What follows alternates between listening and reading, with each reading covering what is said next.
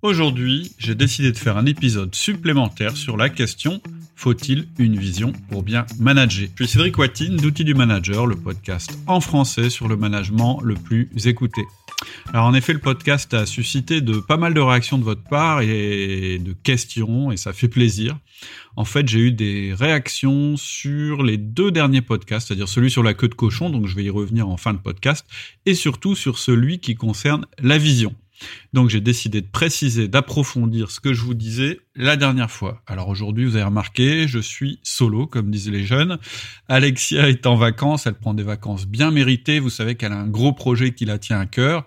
Et puis, elle a pas mal de choses qui bougent au niveau professionnel. Donc, elle a décidé de prendre 15 jours de vacances avec son mari et ses enfants. On la retrouvera dans 15 jours. Donc, je suis désolé, Aujourd'hui, il n'y aura que ma voix. Vous n'aurez pas droit à la douce voix d'Alexia, dont on m'a fait beaucoup de compliments sur le site. Donc, ce que je veux vous dire en, premier lieu, euh, c'est que je pense que vous m'écoutez pas pour entendre la dernière formation à la mode ou prendre des cours à Harvard. Tout ça, vous le trouverez chez Udemy ou ce genre de formation en ligne ou dans les écoles de commerce. Je pense que ce qui plaît dans le podcast, on m'a souvent dit, c'est que je suis avant tout un chef d'entreprise qui a décidé de partager son expérience, qui est passionné par ce qu'il fait, passionné par le management, passionné par la manière la plus efficace d'atteindre ses objectifs. En tout cas, moi, c'est le ton que je veux donner à ce podcast et effectivement, effectivement, quand je me pose une question, c'est pas purement rhétorique. Euh, c'est en général parce que j'ai d'abord travaillé pour comprendre le concept.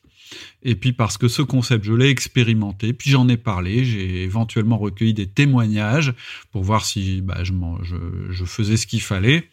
Et puis euh, à la fin, bah, je vois si ce que j'ai appris, finalement, je peux vous en faire bénéficier. Et surtout, quand je prends un concept, même un concept un peu théorique, en fait, je regarde si concrètement, je peux l'utiliser pour le transformer en outil, en méthode ou en technique qui soit directement activable et, applicable dans votre travail de tous les jours, dans votre business. C'est-à-dire que quand on parle d'outils du manager, ce que je veux vraiment éviter, c'est le pipeau ou euh, les, les, belles techniques ou les beaux concepts en fait qui sont plutôt creux.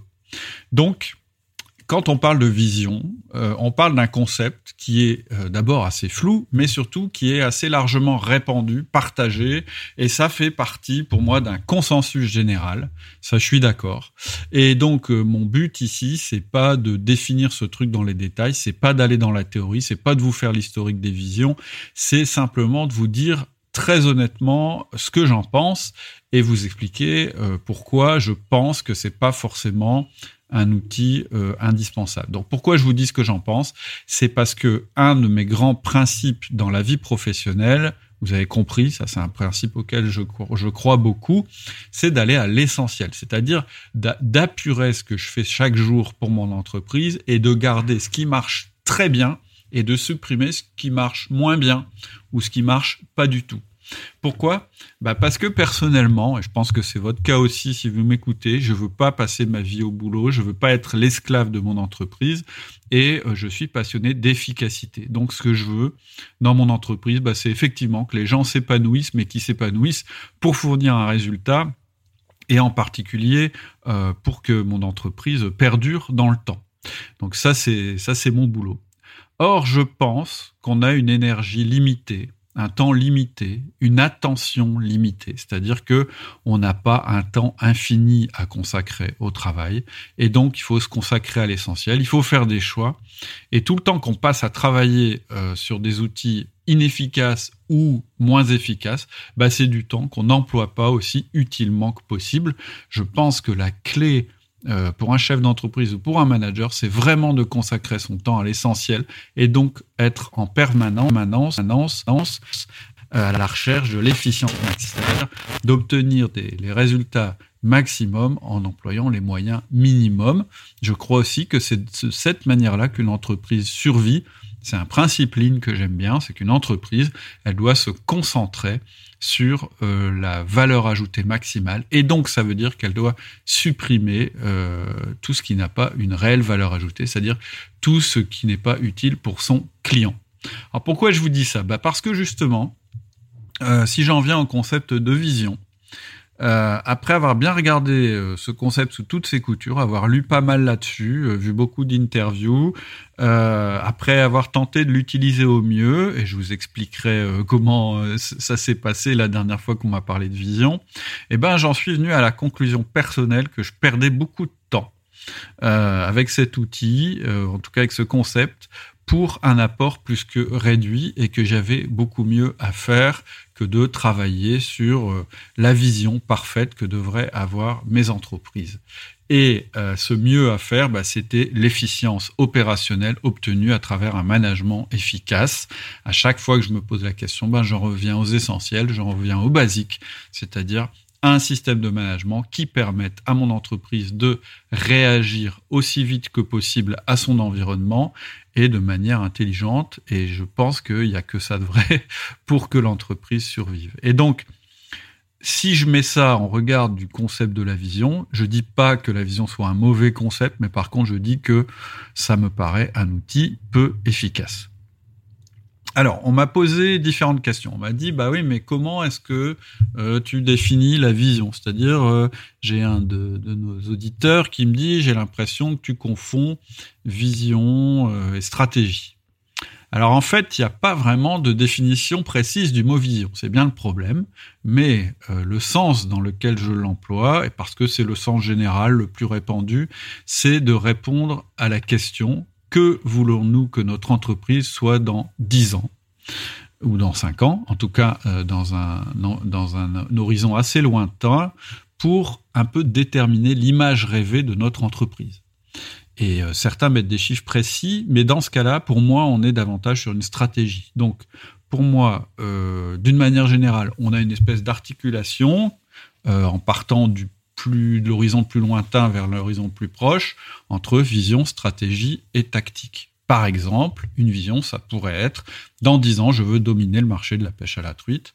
Si je vends des cannes à pêche, ça c'est une vision. Euh, on peut aussi avoir une vision à cinq ans. J'ai un des auditeurs qui m'a dit je veux être le leader euh, euh, des, éditeurs de logiciels pour les travaux publics sur le marché francophone. Voilà sa vision.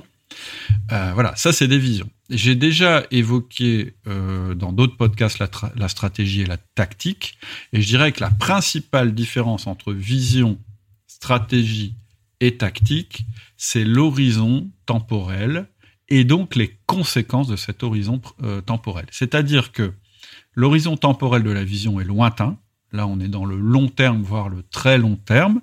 La stratégie c'est un concept qui est à moyen terme, en général, je dirais un an. Euh, ça s'est raccourci d'ailleurs pour les entreprises ces derniers temps. Et la tactique, c'est court terme, c'est-à-dire plutôt un mois.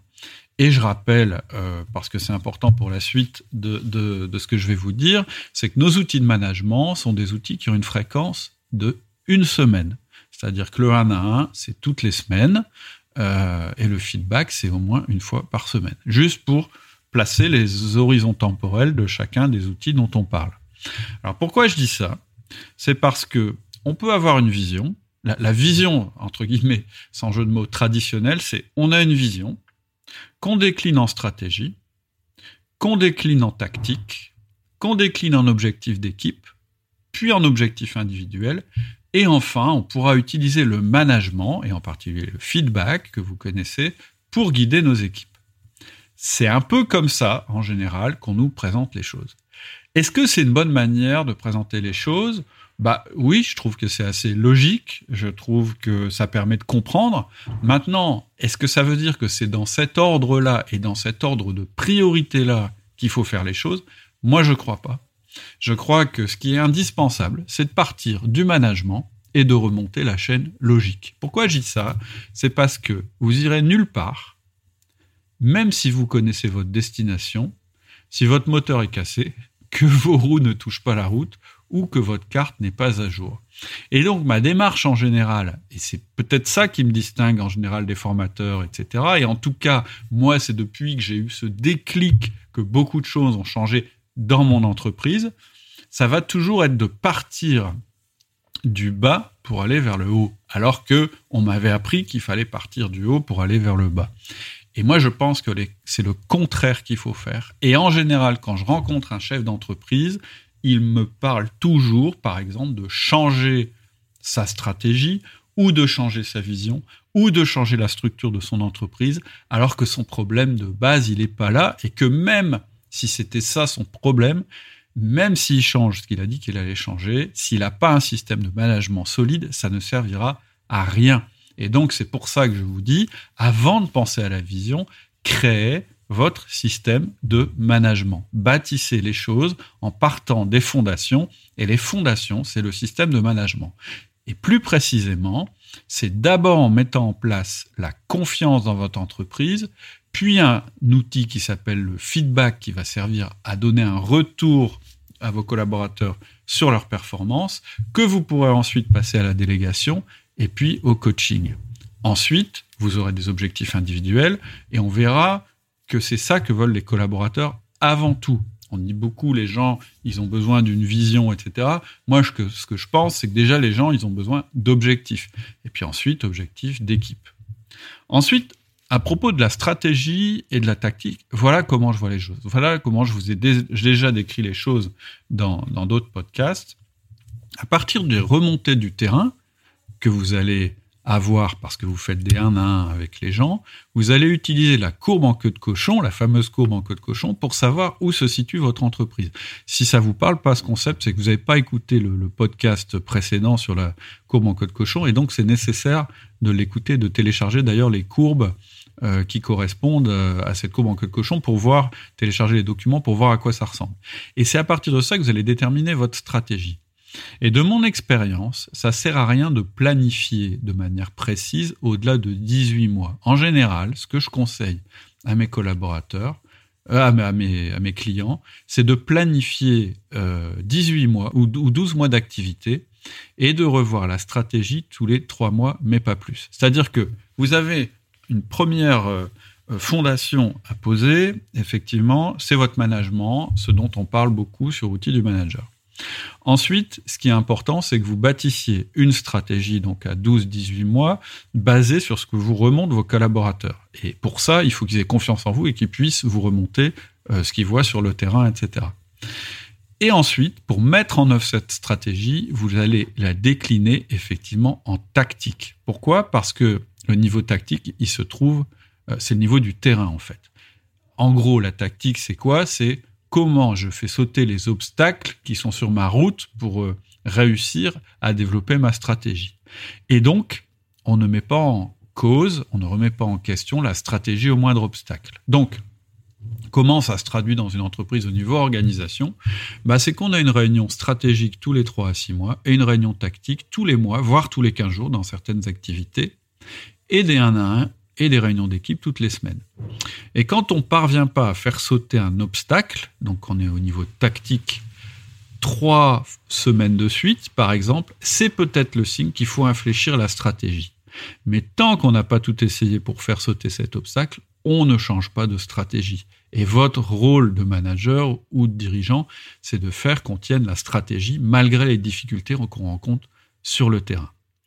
Et ce que je pense, c'est que si vous avez ce système euh, dont je viens de parler de management, si vous savez ce que c'est que ce concept de la courbe en de cochon et que vous avez cette articulation entre eux et cette suite logique, cet alignement entre stratégie, tactique, objectif individuel et management, vous n'avez pas besoin de vision. Alors, maintenant vous allez me dire oui, mais en quoi c'est dangereux d'avoir une vision? Est-ce que c'est pas justement l'objectif suprême? Bah, en fait, pourquoi je dis qu'une vision c'est dangereux? En fait, je pense que la vision elle est dangereuse parce que son horizon temporel est lointain. Et donc, et c'est pour ça que d'ailleurs on ne peut pas chiffrer la vision. Plus vous voyez loin, moins vous voyez clair. Plus vous essayez de voir loin, moins vous voyez clair. C'est-à-dire, chiffrer une vision, ce serait impossible. On peut chiffrer une stratégie parce que c'est 12 mois et qu'en général, un marché, c'est assez rare qu'il se retourne en 12 mois, ça peut arriver, mais c'est rare. Vous pouvez chiffrer une tactique parce que c'est encore plus proche. Et là, vous pouvez être réaliste. Plus vous planifiez court, plus vous êtes sûr de vous.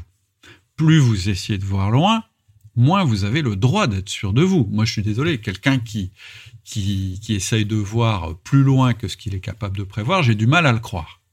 Donc, avoir une vision, c'est laisser croire que vous savez prédire l'avenir. C'est-à-dire que aujourd'hui, vous prenez une option qui sera toujours valable dans 10 ans. Alors bien sûr, vous pouvez faire croire à vos employés que vous savez prédire l'avenir. Il y en a même qui croient que vous êtes euh, capable parce qu'en fait, ça fait partie des, du comportement humain, ou au moins ça fait partie de nos, aspirations, euh, de vouloir être rassuré sur l'avenir. Hein, la, grande, la grande angoisse euh, existentielle, elle est liée à l'avenir. Et donc, une vision, c'est un peu comme une religion, ça nous rassure. Et même vous, vous pouvez y croire.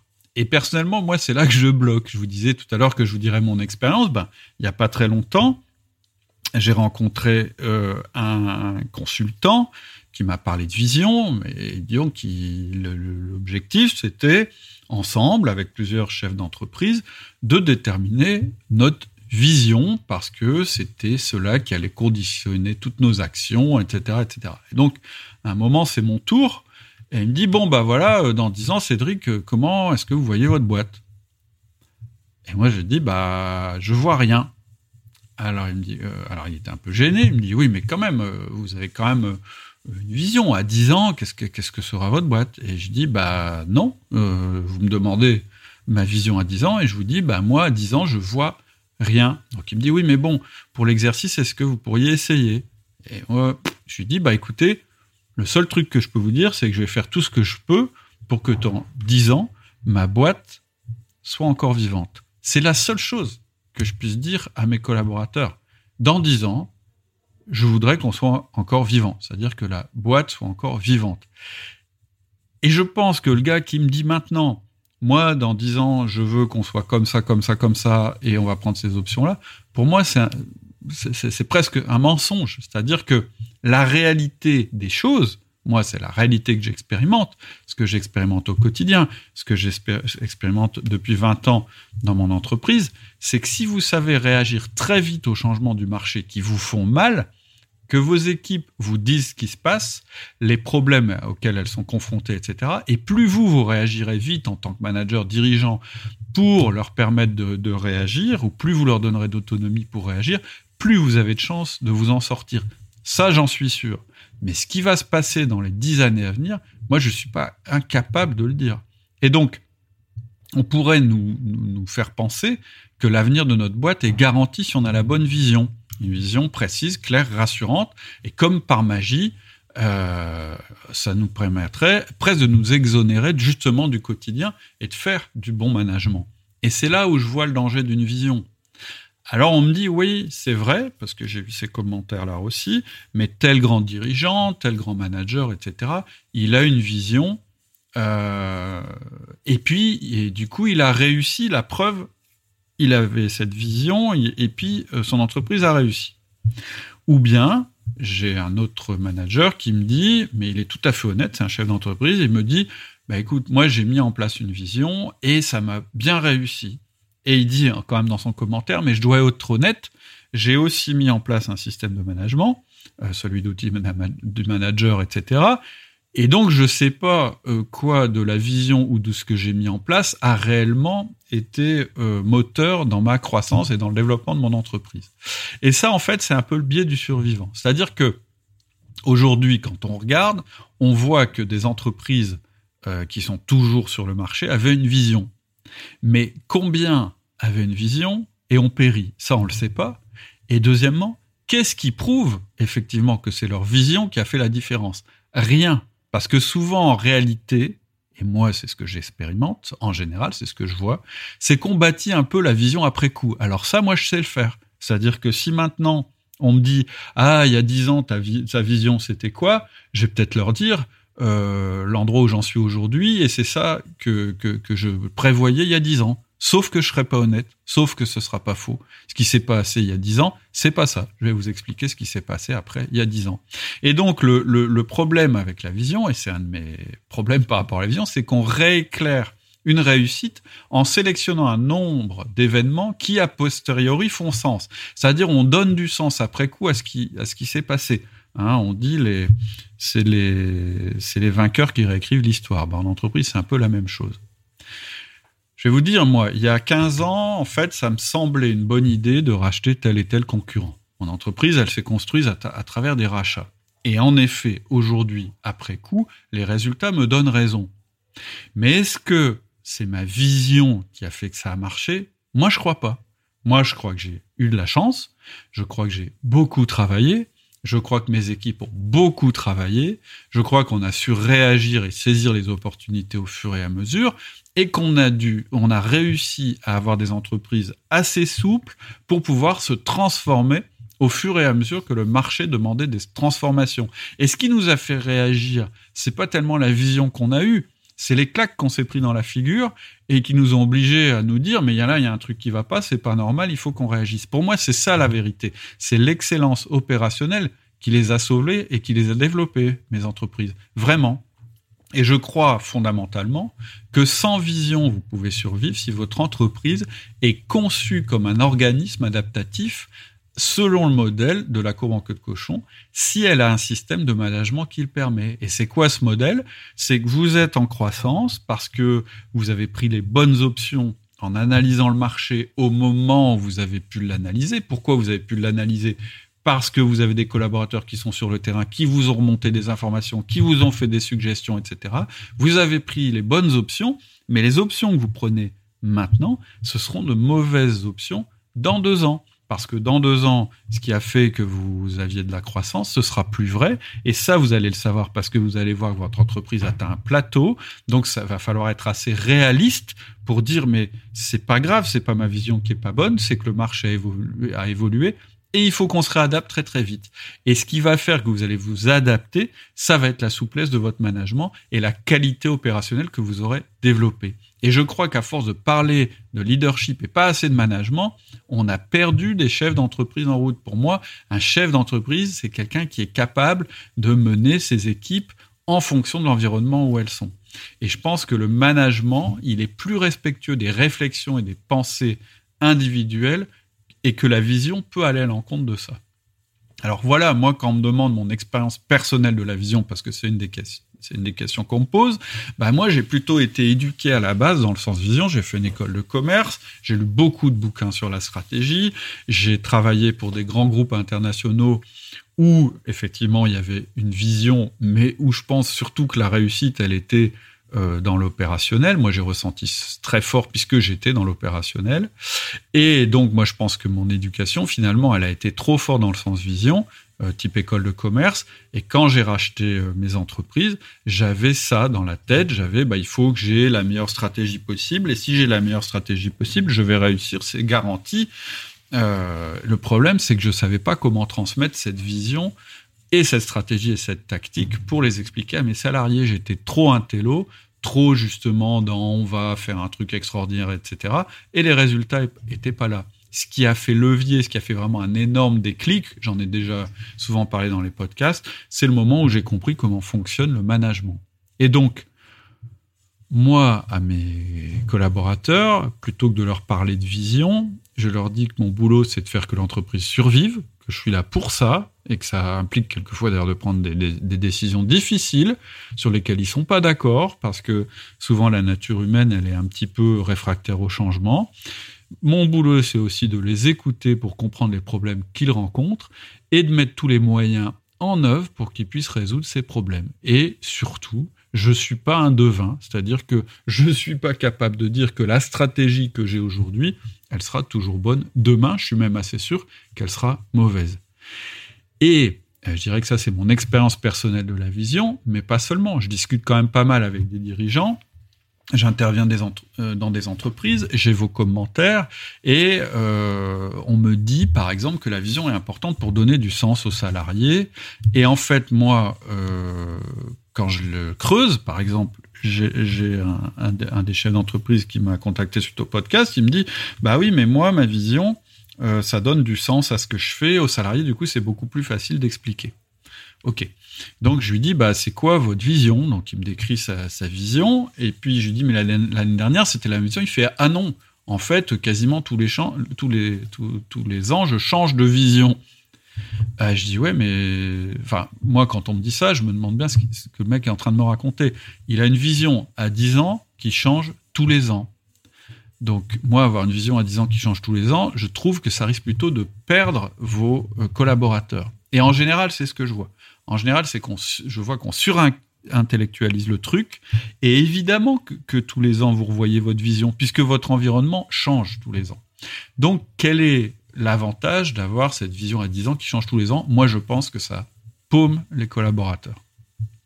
Ce que je vois aussi en général, c'est à quel point les dirigeants galèrent pour expliquer leur vision, ou plutôt pour trouver une vision qui se prolonge dans le temps. En fait, soit on a une vision qui est très large et elle veut rien dire, et c'est sûr on va pas la remettre en cause tous les ans puisqu'elle est très large, mais en fait elle veut rien dire, donc elle n'est pas motivante, ou soit on tord la vision dans tous les sens pour dire si si en fait euh, oui en fait j'avais dit ça le, mais en fait finalement opérationnellement ça veut pas dire la même chose etc etc et je pense qu'en général ça perd plutôt les gens euh, que ça les oriente.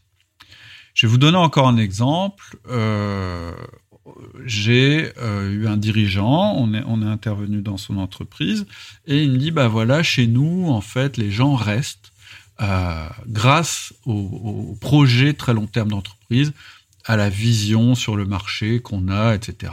Et donc le dirigeant m'explique, c'est une entreprise de haute technologie, à quel point ils sont visionnaires et qu'ils voient les choses à 10 ans, etc.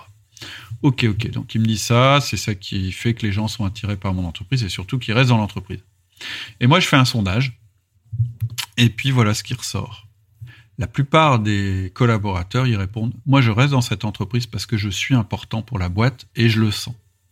Pourquoi je suis important pour la boîte? Parce qu'on fait des 1 1. Parce que toutes les semaines, on me voit pendant une demi-heure et on m'écoute. Et ça, c'est la grande différence que j'ai trouvée entre cette entreprise et les autres. Donc pour moi, c'était une nouvelle preuve que le mot sens tel qu'il est défini par le dirigeant, pour lui, le sens, ça voulait dire, bah, il faut qu'ils aient un sens de l'accomplissement, des choses merveilleuses que notre entreprise va réaliser dans les dix ans. Et le, le, mot sens au niveau du salarié, c'était pas du tout les mêmes. Le salarié, lui, ce qu'il voyait, c'est qu'il était important et qu'il comptait, euh, qu'il était une part importante pour l'entreprise. C'est pas tout à fait la même chose. Je dis pas qu'un dirigeant doit, doit pas avoir un sens pour son entreprise ou une mission. Évidemment qu'il doit en avoir une. Mais je suis pas sûr que c'est ça, en fait, qui soit fondamental pour les salariés.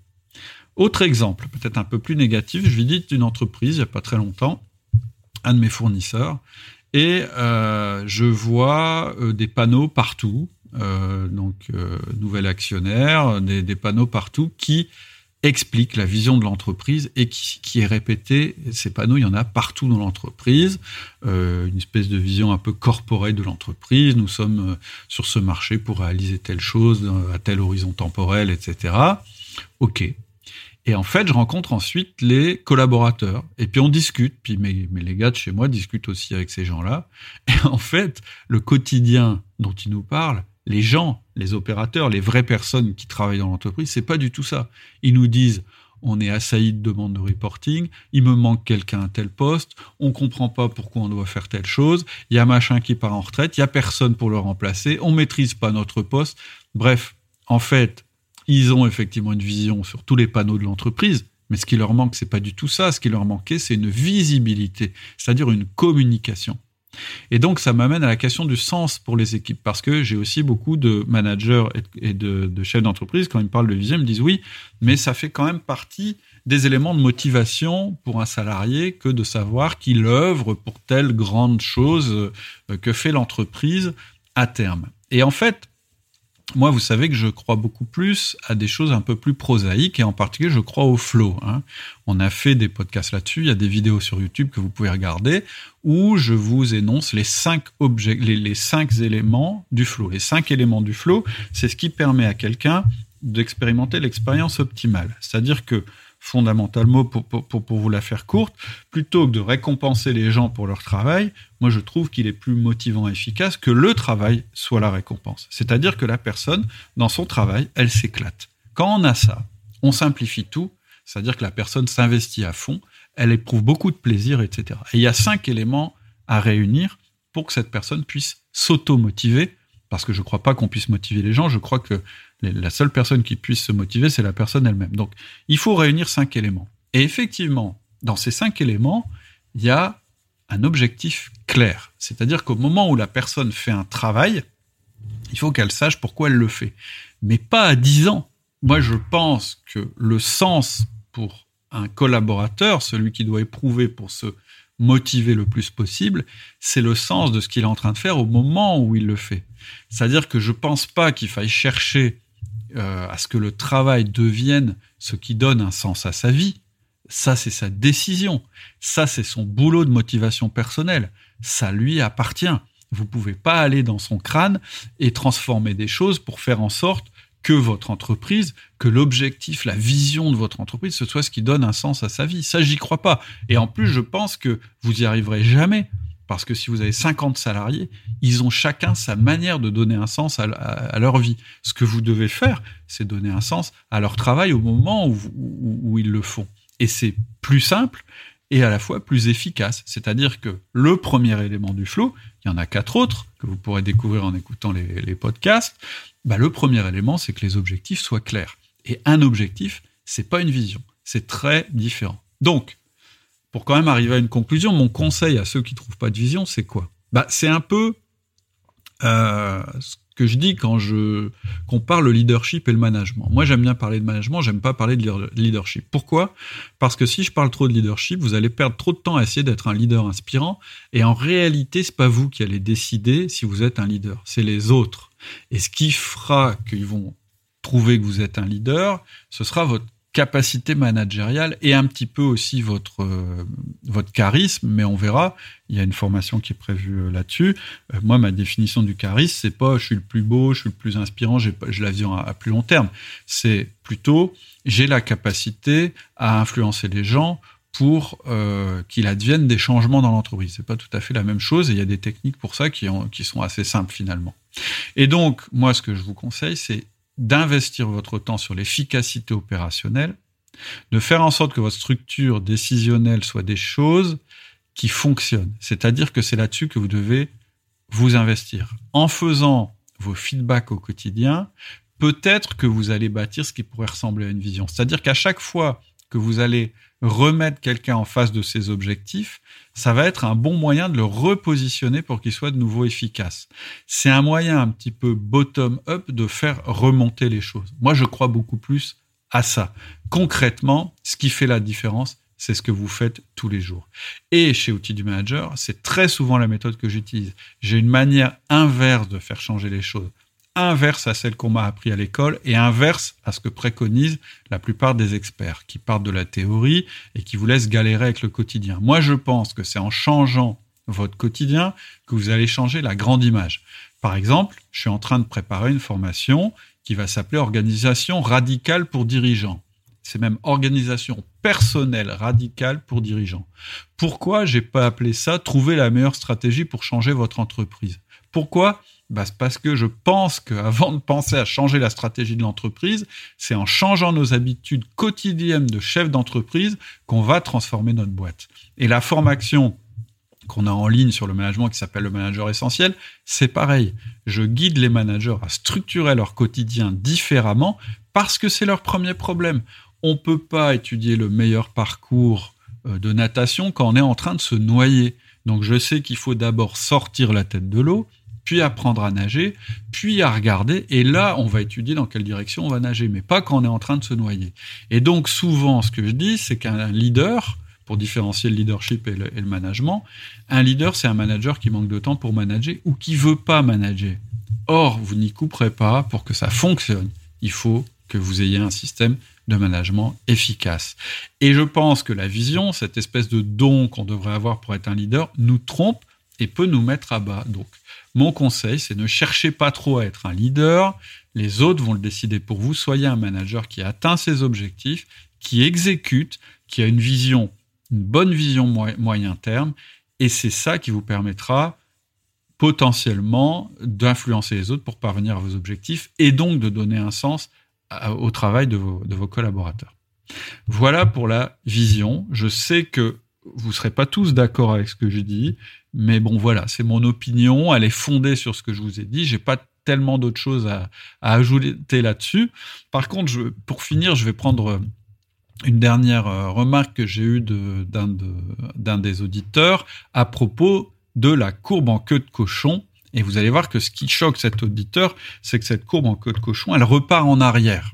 Hein, vous, pourrez, je vais vous remettre le lien là en descriptif. Vous pourrez télécharger la forme qu'elle a. Vous verrez qu'effectivement, elle repart en arrière. Donc, qu'est-ce qu'il nous dit? Alors, je, lis son, son, commentaire. Le principal reproche, c'est que c'est que signifie l'axe horizontal. Si c'est le temps, comment peut-on revenir en arrière? J'avais eu une formation il y a bien 20 ans sur la sigmoïde. Toute activité commence à zéro, augmente, arrive à un palier et ensuite décroît. En fonction de l'activité, des durées de la montée, du palier et descente sont éminemment variables. Le tout est de voir quand on est à un palier pour démarrer autre chose qui prendra la relève quand la descente arrivera. Bref, tout à fait d'accord avec le concept, pas du tout avec la queue de cochon. Cela me rappelle les graphiques des livres d'économie et ce n'est pas un compliment. Mais ce reproche est mineur. Encore merci pour le blog. En, pour le blog. En fait, ce que ce qui choque euh, ce, ce, cet auditeur qui est probablement euh, quelqu'un de scientifique, c'est qu'en fait, euh, pour pour que ça puisse faire une boucle, en fait, on fait repartir effectivement la performance en arrière, ce qui voudrait dire qu'elle repart dans le temps. Bon, moi je pense qu'il faut pas prendre ça à la lettre. Qu'est-ce que ça veut dire en fait, cette euh, truc qui repart en arrière? C'est surtout que c'est une boucle. C'est surtout que ça veut dire que c'est une boucle d'apprentissage.